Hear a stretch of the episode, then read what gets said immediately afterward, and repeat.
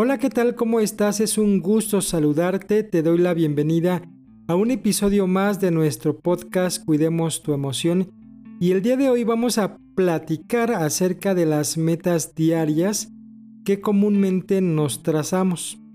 Sí, día con día estas metas son como el motivo, como el motor por el cual estamos tratando de esforzarnos al máximo y de lograr lo que nos hemos planteado conseguir cada día, cada mañana o cada tarde. Bueno, pues siempre buscamos la manera de conseguir algo, por ejemplo, de llegar puntuales al trabajo, de adquirir un mejor rendimiento en nuestras labores, de terminar algunos quehaceres en la casa y de hacerlos bien, y así. Normalmente vamos trazándonos metas y de hecho, desde muy pequeños, desde que somos muy pequeñitos, nuestros padres nos enseñan a cumplir ciertas metas y nos dicen, termina la tarea porque necesito que me ayudes a esta actividad. O nos dicen, hasta que termines tu quehacer, puedes jugar. Es decir, siempre padre y madre nos enseñan a cumplir metas, a cumplir objetivos a lo largo de nuestra vida. Y cuando somos adultos seguimos la misma línea de ir cumpliendo metas. Eso está súper bien. El asunto es que hay metas escolares, metas sociales, también metas familiares, metas laborales, pero ¿no existen metas emocionales? ¿O normalmente en la casa no nos enseñan metas emocionales? Una meta emocional implicaría el tratar día con día de conseguir o cultivar una emoción favorable y de erradicar una emoción que nos desfavorece e implementar conductas que nos van a ayudar, es decir, comportamientos que sabemos que van a contribuir a nuestro equilibrio emocional. Eso significa metas emocionales.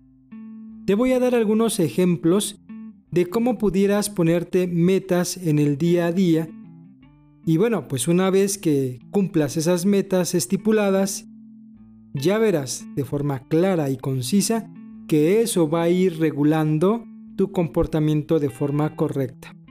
A ver, mira, una meta en el día a día es implementar una conducta o una emoción favorable. Ejemplo. Hoy quiero ponerme como meta el sonreírle a la mayor cantidad de personas. A ver, sonríe. Sí, sonríe, pero tampoco es que estés carcajeándote con todo mundo. O que estés coqueteándole a los demás. No, eso es completamente diferente. No estamos hablando de eso. Eso es distinto. Estamos hablando de que sonrías, de que tengas un rostro suave, un rostro que esté relajado, que sonrías realmente, que seas agradable. Y eso pudieras hacer si tú eres de las personas que normalmente eres seria, que tienes un rostro mucho más reservado. Bueno, pues pudiéramos implementar este tipo de meta emocional y de empezar a sonreírle a la gente. Una meta que implicaría erradicar una emoción podría, por ejemplo, ser el hecho de no enojarme. Hoy quiero no enojarme o quiero enojarme lo menos posible. Hoy nada ni nadie va a hacer que yo me enoje o que me moleste. Y claro, si hay personas que están a mi alrededor, que están molestas, pues yo no me voy a enojar. Su enojo no es mi enojo pase lo que pase, no me voy a molestar. Eso sería una emoción que queremos erradicar en el día a día. Ahora yo quiero aclararte que no es que querramos que desaparezcan las emociones, porque las emociones son naturales y normales. Esas las tenemos pues desde que somos pequeños. El asunto es que normalmente cuando hay emociones inestables, pues estas duran bastante Muchas incluso pudieran durar más de 5 minutos. De repente me podría estar enojando tres horas o la mayor parte del día. O incluso hay personas que realmente duran enojadas todo el día. Y eso evidentemente ya no es sano. Ya no es sano. Así que, bueno, pues si te vas a enojar porque es una emoción natural, procura que sea lo mínimo posible y evidentemente va a ayudar mucho la meta que tengas de decirte a ti misma, a ti mismo, que hoy tu objetivo es no enojarte. Eso sería erradicar una emoción que no te favorece. Pero también hablemos de comportamientos, conductas que te pueden ayudar y que sabes que te van a provocar un equilibrio emocional. Por ejemplo, después de una jornada laboral, pudieras tomarte un cafecito. Eso claro que te va a favorecer, va a equilibrar tus emociones. Tómate ese cafecito al final de tu jornada porque pues ya vienes estresada o tal vez ya vienes muy angustiado, muy cansado y por qué no tomarte un cafecito para que te ayude a relajarte o ve una película que te pueda divertir. Eso también contribuye a que puedas equilibrarte emocionalmente y esas son conductas que podamos implementar para que estemos equilibrados. Sí, equilibrarnos a través de nuestra conducta.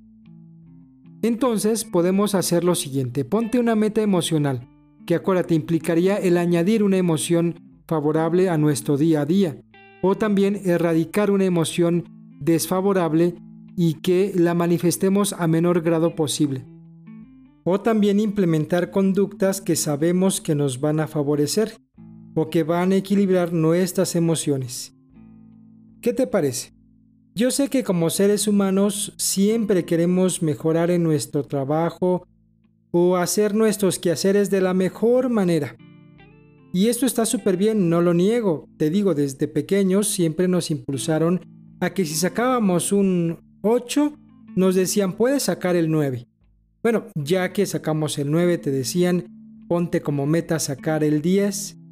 Y en el trabajo es igual, ya que conseguiste algo, ahora te ponen la meta de conseguir algo más elevado e incluso en nuestro hogar también tenemos esa misma tendencia.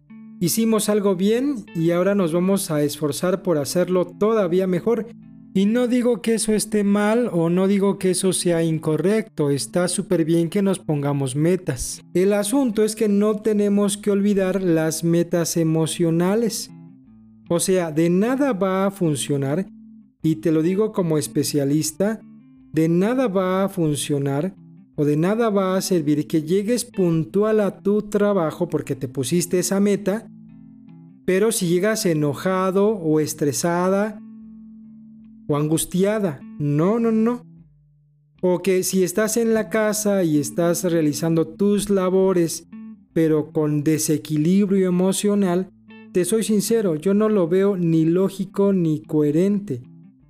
Yo prefiero estar emocionalmente estable y te puedo asegurar que cuando estás estable en el área emocional, tienes un mejor rendimiento en tu trabajo, te salen mejor las cosas. Cuida tu emoción y en tus labores se verá reflejado. Bueno, pues ¿qué te parece? ¿Lo intentamos?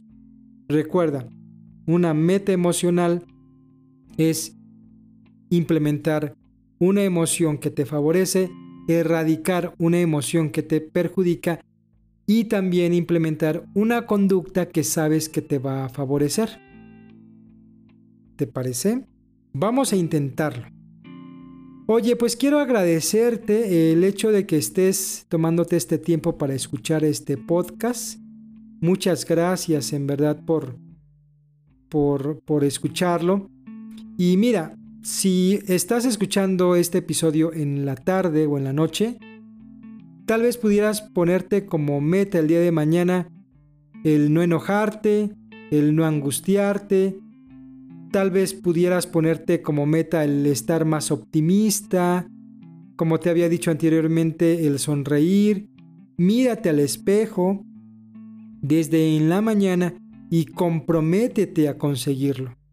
Y si estás escuchando este episodio en la mañana, muy de mañana, pues adelante, te queda todo el día para cumplir tu meta emocional. Y comprométete, realmente comprométete a cumplir con esa meta.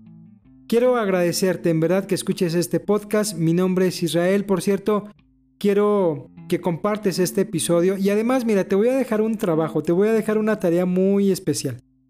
Yo quisiera que de este podcast Cuidemos tu emoción vieras todos los episodios que hemos compartido con ustedes y que pensaras en un episodio y al mismo tiempo en una persona que crees que le puede ayudar y por favor compártelo.